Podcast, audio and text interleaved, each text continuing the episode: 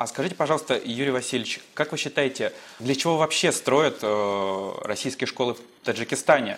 И в чем специфика обучения в таких школах?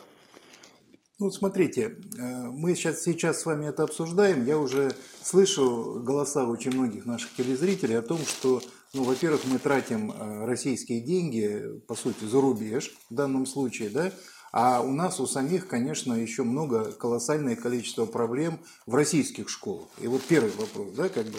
Поэтому э, ответ на, э, на самом деле на то, что вы спрашиваете, в том, что мы э, должны понимать, что уж на постсоветском пространстве, я э, пока постсоветское пространство беру, без присутствия русской культуры и людей, которые знают русский язык, говорят на русском языке и не, живут во многом русским языком русской литературой, вообще никогда не будет стабильности и перспективы. Это вот первый момент. Поэтому русская школа выполняет фундаментальную, если хотите, функцию такого такой системы обеспечения вот вообще евразийской безопасности, если хотите. Это первый момент. Второй момент.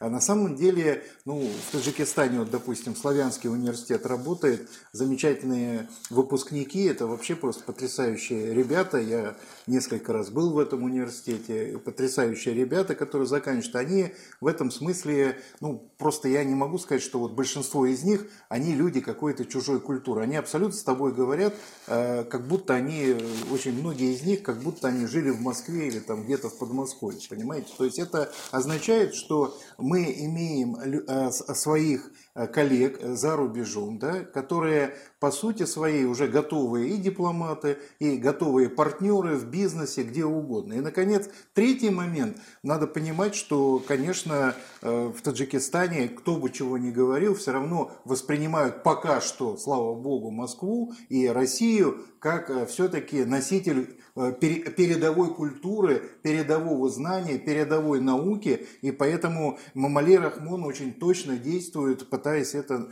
так сказать, максимально привести в республику. И здесь, еще раз повторяю, эти траты, эти траты, они окупаются старицей многократно а, по разным самым направлениям. Ну и в конце концов э, берем, если даже трудовую миграцию.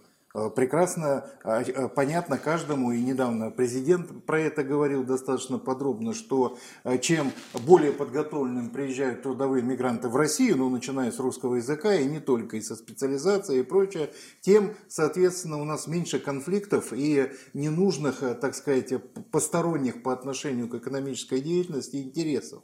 И я хочу сказать, что более того, мы должны даже в республиках там того же, э, и в Таджикистане, и в других республиках Центральной Азии, прежде всего, открывать даже профессиональные училища, которые бы готовили ребят, которые собираются ехать в Москву и работать. Это, опять же, очень важная и геополитика, и геоэкономика, и геостратегия, и геокультура. Поэтому э, я еще раз повторю, а здесь эти траты, они не бессмысленные. Кстати, вот смотрите, у нас, вы говорите, 150 миллионов долларов. Но я понимаю, что э, любой зритель, который эм, эти цифры для него 150 миллионов долларов, они, конечно, представляются колоссальной величиной. Большая цифра. Но, с другой стороны, у нас золото валютных резервов 622 на сегодня миллиарда долларов.